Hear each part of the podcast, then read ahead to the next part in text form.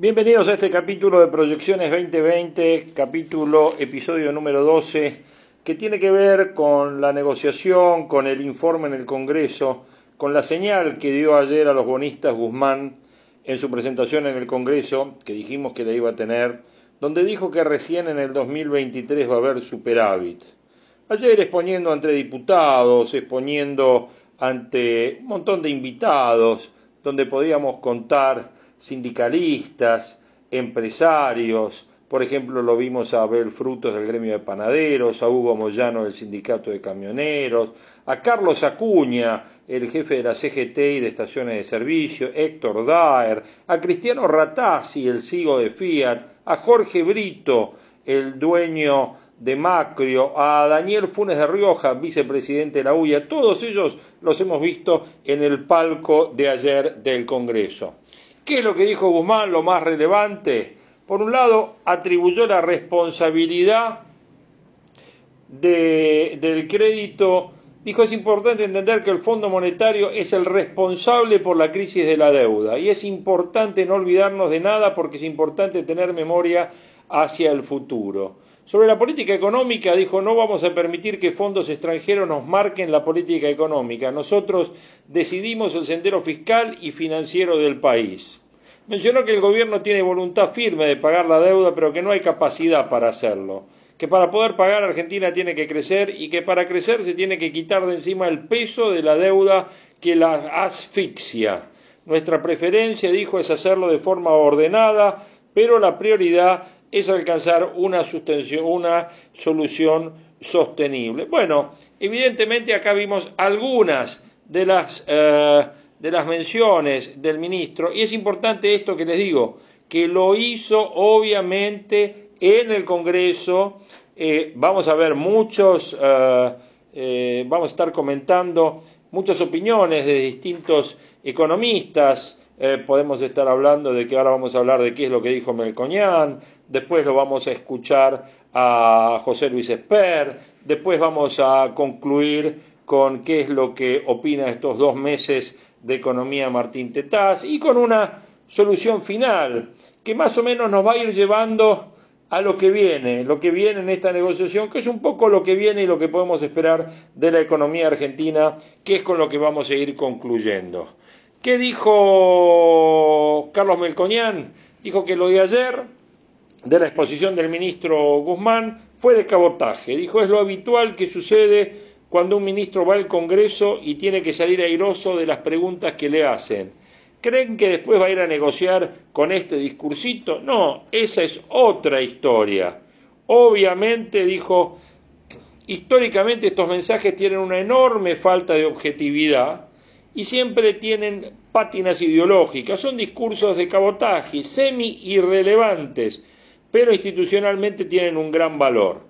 Sobre el plan económico del gobierno dijo, este es un, plan, un programa ochentista, lo que nosotros llamamos programa peronista, que compra dólares con emisión monetaria para honrar a los acreedores privilegiados y lo que quede del acuerdo con la deuda en dólares, que la Argentina va a pagar con dólares comprados con emisión monetaria. Este es un programa que va a comprar dólares con emisión que quiere tener relativo equilibrio fiscal si puede, para que el Banco Central no tenga que emitir muchos pesos para el Tesoro, que tiene el lío de la deuda en pesos, que si no se rolovea tienen que emitir y es imposible, y si no la tienen que reperfilar, y que le quedaron varadas las LELIC, otro factor de emisión monetaria, y se traba con la idea de bajar rápidamente la tasa de interés para reactivar la economía. El presupuesto 2020 no está, porque primero hay que resolver la deuda, el programa monetario tampoco, porque el central lo publicó por primera vez el otro día conceptual y sin números, un programa monetario que es conceptual y no tiene números no existe, y que el presupuesto 2020 está a merced de la deuda y el programa monetario está a merced del rollover, la deuda y la compra de dólares. Las perspectivas de la economía mencionó que en el corto plazo vamos a convivir con una incertidumbre natural, que es como la que existe ahora. Él dijo, no sé si usar la palabra crecimiento en el corto plazo porque hay un manguito más en la calle, y si venís de 10 meses donde la emisión monetaria dio cero, y en dos meses pasás a 600 mil millones de pesos de emisión, eso a algún lado va con todos los riesgos que esto trae.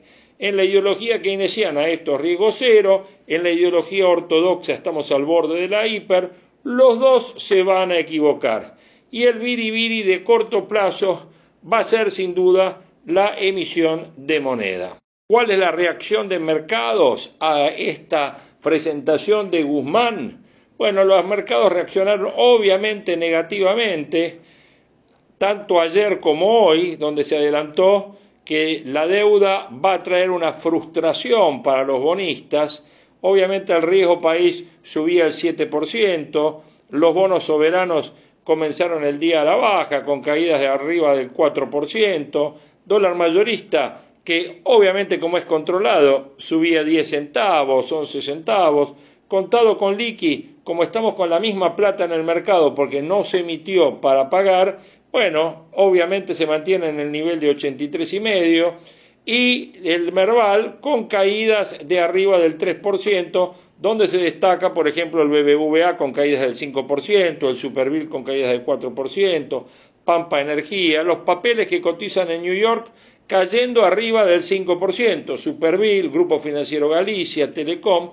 Bueno, hay una frustración por parte de los bonistas, pero tenemos que sentarnos a la mesa todos sobre la base de la responsabilidad y de una cuota grande de realismo para evitar que sea pérdida para todos. Y esto lo digo en serio, fueron palabras del ministro de ayer. Bueno, obviamente ayer dijo no vamos a permitir que los fondos de inversión marquen la pauta macroeconómica, el sendero monetario y fiscal lo decidimos nosotros. Bueno, obviamente esto no está dando un buen color, ya que superávit primario de 0,6 o 0,8% del producto recién en el 2023 no es lo que presenta como una buena alternativa de negociación amigable con los fondos y para esta etapa que viene ahora de la deuda, que lo próximo que viene es elegir cuál va a ser el banco que va a estar acompañando al gobierno en esta etapa de reestructuración.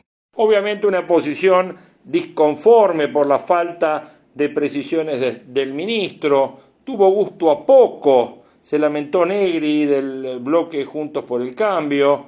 Eh, claro, ¿cómo se fue, cómo se fue eh, Guzmán de, la, de esta charla de cabotaje que dice Melconian que Guzmán dio? Y se fue con aplausos, porque toda la Argentina corporativa estaba presente ahí. Y bueno, y al estar toda la Argentina corporativa, nadie en este periodo de gracia va a estar por ahora pateando en contra. Los únicos que están hablando mal son los mercados. Ahora, ¿qué decía José Luis Esper, por ejemplo, eh, con Pablo Wende? Bueno, vamos a escuchar a Esper y después seguimos viendo cuáles fueron las distintas señales, qué dijo el fondo al respecto eh, y algunas, algunas cuestiones de qué dicen los inversores extranjeros a toda esta situación. Lo escuchamos a José Luis un ratito. Sí, sí, parecería ser. Bueno, a mí me pareció patético todo lo de Guzmán, realmente. Un extraterrestre parece, la verdad. El Congreso sanciona la deuda, porque sanciona el presupuesto de gastos. Artículo 4 de la ley de presupuesto fija el endeudamiento cada año, ¿viste? O sea, no puede, ser, no puede ser acá que los políticos que sancionan el presupuesto y en el artículo cuarto sancionan cuánto se va a endeudar el Estado argentino, después llegan los distraídos, o peor, se raguen las vestiduras de lo impagable que la deuda, ¿viste? Pero si la deuda es impagable, con una recaudación que no para de crecer en términos de producto en el último medio siglo y con problemas de deuda crónico, evidentemente el problema está en el gasto, claramente, y son los tipos que sancionan el gasto y en el presupuesto todos los años lo que se hacen los distraídos, ¿viste? Es una película muy simple. José Luis, uno, uno digamos, eh, eh, hace falta una brújula acá, porque hace, hace poquito nos decían que el problema de la deuda era un problema de liquidez, es decir, de falta de acceso momentáneo en los mercados, y ahora resulta que durante cuatro años aparentemente no hay un solo centavo para pagar. ¿Vos qué, qué, qué pensás que sucede realmente? Los problemas de deuda de Argentina son de solvencia, si no, no viviríamos en default. Acá, afortunadamente, en algún lugar, lamentablemente en otro, pero afortunadamente, si tenés dos dedos de frente y algo de decencia, tenés mucha información para emitir diagnósticos correctos. Si te da el cerebro el seso y si sos decente. Pero con un país que se la pasa en default, por lo menos tenés media docena de default en el último medio siglo, un default bueno, vos ingresás en un default por problemas de liquidez. Y seguir defaulteando la deuda, y default homéricos además, vos tenés un problema de solvencia serio. Ahora, si vos tenés un problema de solvencia serio, Bueno, obviamente acá estábamos... Para atacarlo decir, mirá, la deuda surge por los déficits. El déficit surge por el exceso de gasto público. Con una recaudación que es el doble en términos del producto de la que teníamos hace medio siglo, está claro dónde está el problema. Está clarito que el problema es el gasto público. Eh, yo comenté al principio del programa, José Luis, que mm, Martín Guzmán no mencionó, creo, eh, ni una sola vez el tema del gasto. Jamás. Bueno, porque Guzmán es un intelectual, un economista que responde a los intereses de esta clase política que está destruyendo el país, que nos hace creer a los argentinos que bajar el gasto público tiene costos sociales y políticos que la sociedad no puede pagar. Ahora, son los mismos atorrantes, la política hablo, que después, cuando tienen que pagar la deuda, que financió el exceso de gasto, tampoco pagar la deuda por los costos sociales y políticos, ¿me entendés? Es una cosa casi delictiva la que hace esta clase política. Eh, Guzmán es afín a esos intereses, claramente. Guzmán lo que plantea es no pago hasta crecer. Cuando vuelva a crecer, pago. ¿Argentina puede volver a crecer? De ninguna manera va a crecer. A ver, esto no es 2002, 2003 cuando asume Néstor. Acá, en este kirchnerismo versión 2, si vos querés, después del gobierno de Macri, está la fantasía de que se puede replicar el escenario de Néstor. Pero el escenario de Néstor era con los segundos términos de intercambio más altos de la historia argentina, y eso vos no lo tenés disponible hoy. Lo que tenés disponible es apoyo de la socialdemocracia europea, como el que trajo Fernández, para hacer algo razonable, pero no para entrar en default. No, no, olvídate de crecer en estas condiciones. Y más si, yo creo que ayer, si la fino, hay una amenaza no velada directamente, sino explícita, de Juan, miren, no vamos, no vamos a parar un día, no vamos a pagar si esto sigue así. Mm, ¿Vos crees que hay un riesgo alto de que Argentina entre en default? Que sería lo peor, porque Alberto Fernández mismo dijo, no quiero entrar en default. Es el, el- digamos, Mira, lo voy a evitar. No, no te voy a hacer un pronóstico, pronóstico, no voy a hacerlo, no porque no por prudencia, sino por, no lo tengo claro, pero ayer lo dijo claramente, miren, nosotros no vamos a dudar en no pagar si eso implica tener que hacer un ajuste. Lo dijo clarito. Sí, sí, sí, sí, sí. Ajuste no vamos a hacer más. Entonces, ¿qué te queda como residuo, como consecuencia? Sí. que si tenés que no pagar, no vas a pagar. Ahora, ahí, en lugar de tener la recesión de un y medio, dos que vas a tener este año, podés llegar a tener dos o tres veces ese número, ¿no? Estamos hablando con José Luis Espert, economista, candidato, fue candidato a presidente de la Nación, seguramente tendrá planes políticos a futuro que en un momento lo vamos a charlar. Pero te quería preguntar, José Luis, el tema del equilibrio fiscal. Porque la verdad que acá el trabajo sucio lo había hecho Macri, bien o mal, eh, y tarde, Macri, este, como pudo, este, fue apuntando hacia el equilibrio primario, estuvo cerca el año pasado, no lo consiguió. Es como que nos faltaban 100 metros para llegar a ese equilibrio fiscal, que para los mercados es importante, como señal de austeridad y de, de- confianza y de seriedad. Ahora, Guzmán dice, no, hasta 2023 es como un capricho, ¿no? Este, dice, no, hasta 2023 no voy a ir al equilibrio fiscal, cuando en realidad el esfuerzo es menor.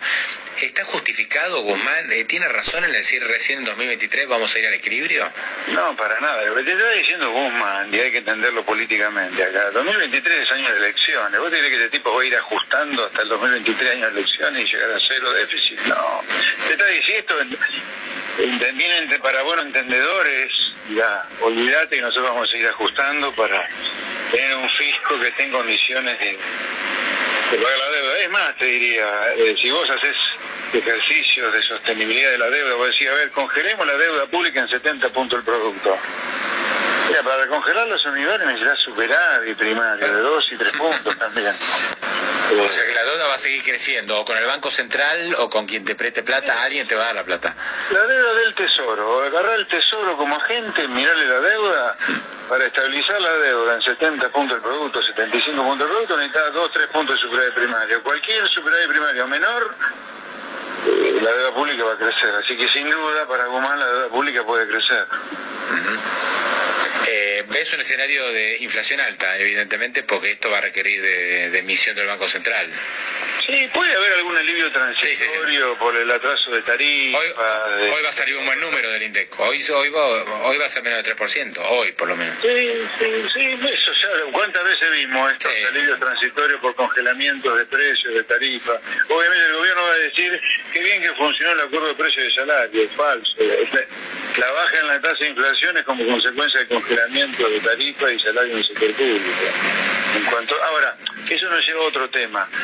Si vos mirás las series fiscales del último medio siglo, siempre después de una crisis, como la que tuvimos, por ejemplo, en 2018-19, siempre el jabón que se pegan los que están gobernando hace que vos eh, bajes el déficit, bajando el gasto público, porque los salarios crecen menos en el sector público, se hace algo con la jubilación. Ahora, como vos no haces ninguna reforma estructural para que baje en cero el gasto de largo plazo, a la larga el déficit vuelve a crecer porque vos no podés sostener la baja en términos reales del gasto público en el medio de la crisis. Ese es en algún lugar lo que está pasando de nuevo en Argentina. Eso lo viste cada vez que tuviste una crisis, Rodrigazo, Martínez de Oz, Greenspoon, Plan Austral, Plan de Convertibilidad, Macri el año pasado, cada vez que tuviste una crisis, siempre pasó lo mismo. Una baja transitoria del déficit por baja transitoria del gasto público, como vos no hacer las reformas que hay que hacer, dependiendo a quién hay que despedir, si cambia el Estado, bla, bla, bla, a la larga el déficit te vuelve a crecer. Y en algún lugar, lo que anunció Guzmán ayer es eso. Nosotros no vamos a seguir bajando el gasto. Bueno, estaba clarito la definición de eh, y la percepción de José Luis Esper de lo que dijo Guzmán, de lo que trae aparejado. ¿Qué es lo que nosotros vemos entre líneas? ¿Qué es lo que puede estar pasando? El gobierno está tirando esta postura, obviamente, que es la postura de máxima. No pago nada. No tengo recursos, no puedo achicar el gasto, no puedo generar superávit primario, no pago nada. El plan, ya lo delineó Melcoñán lo que es, el plan es lo que está. No esperen grandes cambios. El plan es tarifas congeladas, tipo de cambio oficial congelado, moviéndolo un poco, emisión monetaria para la compra de dólares, un cepo súper rígido y comprar el superávit comercial. Este gobierno necesita comprar 10 mil millones de dólares por año, como dijo Melcoñán, para pagar. ¿Para pagar qué? Es un plan del 80 volvamos a lo que eran los planes del 80, tipo de cambio controlado, las variables controladas, control de precios y obviamente se paga la deuda, toda la década del 80 fue una década que vivimos en default, tengamos eso de claro, que venía de la crisis del petróleo, que toda América Latina prácticamente estaba en default, bueno, Argentina se sumaba a eso, entonces los pagos externos eran pocos. Bueno, a lo que vamos y vivíamos de plan de stand-by en stand-by con el fondo, que es un poco lo que viene, es un poco lo que tenemos. Entonces, vamos a ir ahora al acuerdo. ¿Qué vamos a tener? La gran parte de la deuda que se tiene de vencimientos que tenemos durante el año 2020 son moneda, son ley local. Bueno, va a estar pasando que vamos a ofrecer bonos en canje a todos los bonos en pesos que tenemos venciendo, que son un montón, arriba de 850 mil millones de pesos es lo que vence este año, vamos a tener todos esos bonos que vamos a ver si los renegociamos por las buenas, que eso es que cambiar un bono por otro en las circunstancias que el gobierno quiere. Si el mercado lo acepta, bien, va a ser todo negociado, va a ser todo charlado con las partes. ¿Por qué estamos hablando? ¿Qué quieren los fondos locales? Los fondos locales no quieren tener un perjuicio contable porque lo tienen contabilizado, contabilizado al 100%. Si tienen una, un, un, canje que les genere una pérdida y a los bancos les pasa lo mismo, obviamente significa para las compañías de seguros que emiten menos pólizas y significa para los bancos que tienen que previsionar y mandar a pérdida. Entonces, eso es lo que quieren mantener. Eso es un poco lo que se hizo ayer con el decreto que reprogramó el bono dual, que también lo hizo resucitar, porque en un punto la norma oficializó que el AF20 se va a poder usar como moneda de suscripción de nuevos bonos en pesos y que para eso se va a tomar el valor técnico, valor técnico que supone considerar los intereses corridos, ¿ok? Entonces, a partir de allí, que no se va a pagar, pero sí que se va a devengar. Entonces, a partir de allí viene una reestructuración de deuda en pesos y en dólares en moneda local que obviamente va a ser de la mano de lo que el gobierno quiera. Si nos ponemos de acuerdo, todo eso está arreglado. Si no nos ponemos de acuerdo, o cambiarán un nuevo bono o reperfilarán de vuelta. Eso es la deuda local. La deuda extranjera, la deuda con ley New York, bueno, ahí me parece que los bonos que están emitidos en el año 2005 y 2010, producto de la reestructuración de eh, la época del gobierno de Néstor, bueno, aquellos bonos me parece que no se tocan. Y hablo de bono discount y de bono par en sus distintas emisiones y en sus distintas monedas. Eso me parece que no se toca. Nosotros venimos a hacer, el gobierno este de Alberto Fernández no quiere defoltear y como no quiere defoltear, está, está haciendo todo esto para no defoltear. Con el fondo se va a llegar a un arreglo, se va a llegar a un arreglo, que no sé si es más stand-by o alguna cosa intermedia entre el stand-by y el facilidades extendidas. Facilidades extendidas, seguramente si hay, el fondo va a decir cuáles son los cambios estructurales que tenemos que hacer y cumpliremos o nos comprometeremos a hacer alguno. Después veremos si lo hacemos. Ahora, si llegamos a un acuerdo, el tema son la ley New York. La ley New York, si hay un acuerdo, obviamente los fondos no van a querer que en cuatro años no cobrar nada. Entonces, o se van a poner de acuerdo que algo van a cobrar, un cupón más chico de interés, y después volvemos a cobrar un cupón más alto, o van a arreglar que se les pague un interés eh, anticipado con algún descuento y después le van a dejar los cuatro años de gracia que el gobierno quiere. Quizás se arma un paquete financiero para financiar esa plata de adelanto. Si no se ponen de acuerdo, bueno, para mí es, o se va, eh, estos bonos, estos fondos de afuera van a litigar la deuda, cosa que el gobierno no va a querer, entonces se les va a seguir pagando. Se va a arreglar que los bonos locales se reperfilaron, se renegociaron, se reestructuraron, tanto los de pesos como los de dólares, y los bonos de ley extranjera se van a seguir pagando. Lo que se tiene que pagar este año y el año que viene de bonos de ley extranjera no es tanto el total de interés de eh, lo que se paga este año por ley extranjera es cuatro mil millones de dólares. Estamos hablando que el gobierno tiene para comprar más de diez mil millones de dólares en el año contra base monetaria. Y ese es el plan. Así que eso es lo que me parece que va a pasar. La perspectiva del manejo de la deuda con el fondo, el fondo no es importante porque el fondo lo que vence, vence en el 2021 y 2022 y 2023.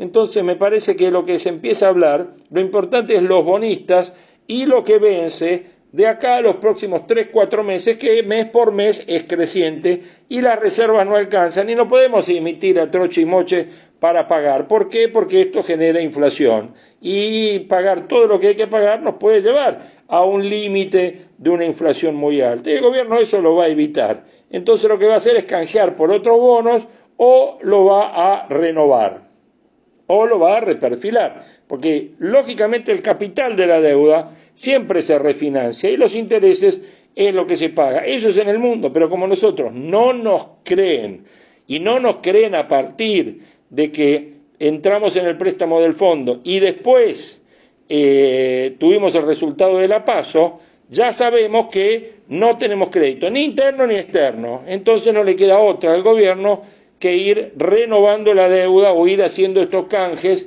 y tirando y haciendo un esquema mejor mientras nos ganamos algún crédito o nos ganamos un periodo de gracia esperando que venga el gobierno que viene, que Dios sabe qué programa va a utilizar. Vamos a escuchar a ver qué dice eh, Martín Tetaz y qué balance hace de estos eh, dos meses de la economía de Alberto Fernández. Mientras el gobierno emite dos nuevas letras y consigue menos fondos y fondos más caros, obviamente, de eh, los que obtenía antes del reperfilamiento del bono dual, antes de esto, digo bono dual que hoy vuelve a tener caídas mayores al, al, al 4 o 5%, vamos a escuchar qué es lo que decía, cuáles son las conclusiones de eh, Martín Tetaz, las claves económicas de los primeros dos meses de gobierno. Meto de lleno con un tema eh, que por supuesto es quizás el tema más sensible, sin duda es el tema más sensible y con más implicancias también para el resto del plan económico, que es la deuda. ¿Qué pasó hasta ahora? Bueno, eh, varias definiciones que le quitaron mucha incertidumbre. Acordémonos que hace seis, siete meses atrás, la, reacción de los mercados del 12 de agosto, después de las pasos, tuvo que ver con que se preveía un escenario de no le vamos a pagar a nadie, un escenario de vamos a ir a emitir con pesos lo que queramos, un escenario completamente distinto de lo que finalmente después dijo el gobierno. El gobierno dijo, no, no, momento, vamos, no vamos a defoltear nada, vamos a tratar de cumplir con todos los compromisos. Hoy es cierto que hubo un traspié, finalmente el gobierno terminó pateando para adelante, reperfilando, como le dicen ahora, un compromiso que encima era en pesos. Muchos decían, al final se la pasaron un montón de tiempo diciendo que había que tratar distinto la deuda en dólares que la deuda en pesos, que el, ministro mismo dijo que la deuda en pesos no era un problema, que el problema eran los dólares y finalmente no pueden pagar ni siquiera los vencimientos en pesos. Pero lo cierto es que hay una visión bastante más ordenada y claramente la decisión de Fernández, la primera decisión importante es poner en el Ministerio de Economía a una persona cuya expertise central es los procesos de reestructuración de deuda en el mundo, la persona probablemente el argentino que mejor había estudiado los procesos de reestructuración de deuda en el mundo y una persona que tal vez tiene, bueno, buena, tiene un background que era el adecuado para esa circunstancia. Ahora, pasa algo de esto, y te lo pregunto, lo pongo entre signos de preguntas, em, con el paquete de la emergencia tan discutido a fines del año pasado y sumando un poco algunas medidas sueltas, pareciera ser que hasta ahora conocemos eso, medidas o paquetes de medidas o medidas individuales, algunas destinadas a ganar tiempo en algunas áreas estratégicas, como eh, por ejemplo en lo que tiene que ver con la energía, pero no estamos o no se está quizás avisorando tan claramente desde afuera un plan económico concreto. Lo que pasa es que hay una suerte de lomo de burro que hay que pasar primero, que es la cuestión de la deuda. El gobierno puso como prioridad la cuestión de la deuda, las medidas fuertes que tomó, esencialmente la ley de emergencia económica, que es la medida más importante desde el punto de vista económico, básicamente fueron medidas de austeridad, donde hizo un ajuste fiscal de 1,3 puntos del producto y repartió 0,3. Entonces, engaña pichanga de que reparte un poco redistributivamente, pero en realidad hay un ajuste fuertísimo. Se va a conocer en los próximos días cuál va a ser el impacto del recorte de los jubilados, pero va a ser un recorte probablemente importante para las jubilaciones mayores en Argentina. Y entonces, obviamente, el gobierno tiene una visión que finalmente termina siendo más fiscalista de lo que parecía, más prudente de lo que parecía, más austera de lo que parecía. No vino el gobierno que pensaban algunos que iba a venir a darle a la maquinita y a gastar y a aumentar y a repartir. El famoso le voy a aumentar 20% a los jubilados con la plata de las LELIX terminó siendo más bien, como dijo Solano en un célebre tuit, terminó siendo al revés, le terminó pagando las LELIX con la plata de los jubilados. ¿no? Bueno, recién te, mencionaba lo que puede pasar en, materia energética. Se habló mucho del proyecto Vaca Muerta y de la posibilidad de que la Argentina esté ante la oportunidad incluso de cambiar su matriz económica. Y esto de verdad lo dicen estudiosos de la materia. Ahora, para esto tienen que pasar muchísimas cosas. Entre ellas tienen que venir inversiones, ¿no? Y tiene que haber una política clara también en términos de tarifas y demás. ¿Es una posibilidad para la Argentina? ¿Es un horizonte demasiado lejano? ¿Podemos ver a eso desinflarse? Mira, vamos a ponerlo en términos concretos. Se habla de que hay entre 4 y 6 PBI de la Argentina enterrados en vaca muerta. El problema es que son lingotes de oro, para hacerlo más gráfico a la gente, que están ahí enterrados. Nosotros podríamos sacar esos lingotes de oro y pagar la deuda externa argentina, podríamos resolver el problema de la pobreza en Argentina, o por lo menos ir camino a eso, podríamos transformar la infraestructura de la Argentina. Son muchas las oportunidades, pero está enterrado, hay que sacarlo. Y para sacarlo, como decías muy bien recién vos, Caro, se necesitan inversiones y las inversiones requieren cierta estabilidad que ninguno de los gobiernos, esto es un punto importante, ninguno de los gobiernos dio, porque el gobierno que había llegado con la idea de la lluvia de las inversiones, del cambio de clima, etcétera, cuando la situación económica se complicó, congeló los precios de los combustibles en Argentina y entonces rompió todo el sistema de precios de incentivos para los precios. Ahora el petróleo en el mundo está bajando, esa es una ventana de oportunidad única que tiene este gobierno, porque claro, el problema era que el petróleo había quedado tan alto, el barril de petróleo, que corregir, soltar el precio de golpe de la energía en Argentina, volver volver a regularizar los precios en Argentina. Y además cascadea todos los precios. Implicaba un fenómeno, implicaba un problema muy importante para Argentina. Ahora que el precio del petróleo bajó en el mundo por, la, por lo que pasa, por lo que pasó en China, por, por distintas circunstancias.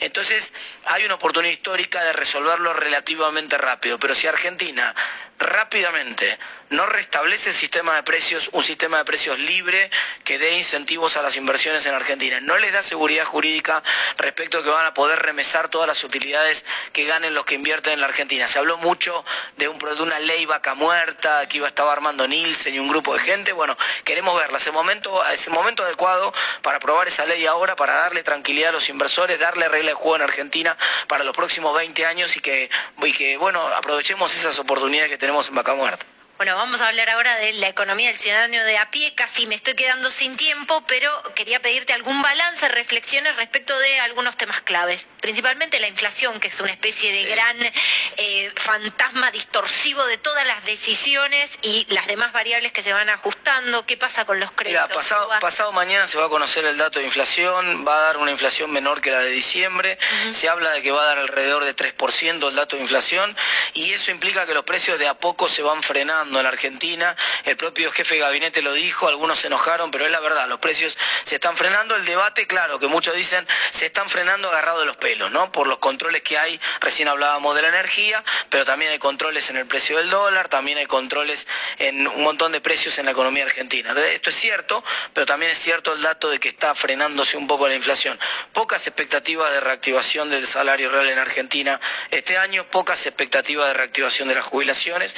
Va a ser un año mira, eh, el, usted, ustedes se acuerdan la expresión poco académica de Manuel Álvarez Agis cuando le preguntaron lo que pensaba de la economía argentina y dijo, si todo sale bien va a ser un año de mierda. Bueno, la verdad que es poco, es poco académica, eh, pero es bastante televisiva la expresión. Un poco la situación es compleja para todo el mundo. Lo mismo pasa con los créditos UBA que decía recién. El gobierno llegó diciendo vamos a hacer una serie de medidas para los UBA.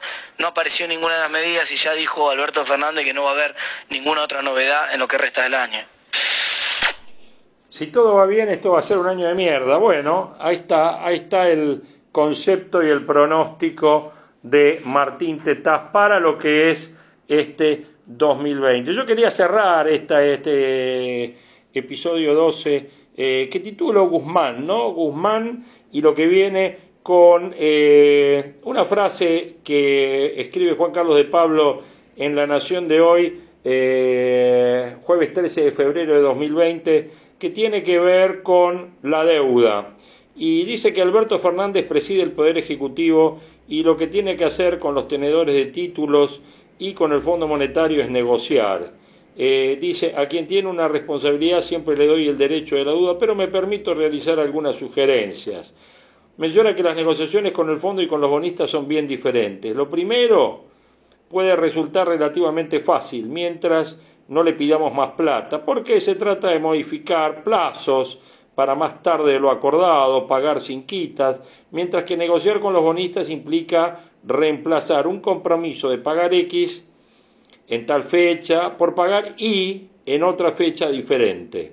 El apoyo de Merkel, de Macron, del Papa, etcétera, en el mercado de los casos sirve para negociar con el fondo pero, este, esperar que, que, Merkel llame a los compatriotas alemanes que tienen títulos de deuda que acepten un caje así, me parece que eso es imposible. Así que negociar no es lo mismo que rogar, que exhortar o que amenazar. Y de repente lo que en materia de deuda el gobierno hizo hasta ahora forma parte de una estrategia grandiosa, incomprensible para la mayoría de los seres humanos, pero hasta que no se vean los resultados, no se puede decir nada.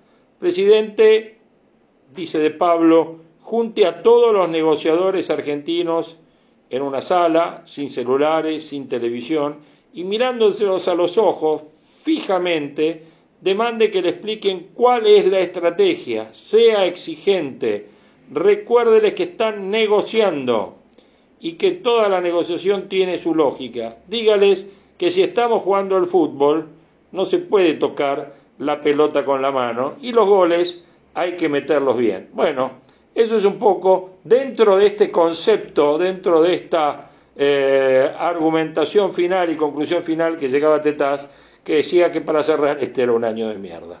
Gente, eh, muchas gracias por acompañarnos en este nuevo podcast. seguramente vamos a estar retomando el hilo en los próximos días para ver cómo sigue ¿eh? este año donde vimos que el año pasado se fueron un tercio de los depósitos en dólares, donde la morosidad crediticia sigue en alza, alcanzando un pico obviamente con el caso Vicentín y este tema que en Rosario cada día se está poniendo poquito y poquito más complicado.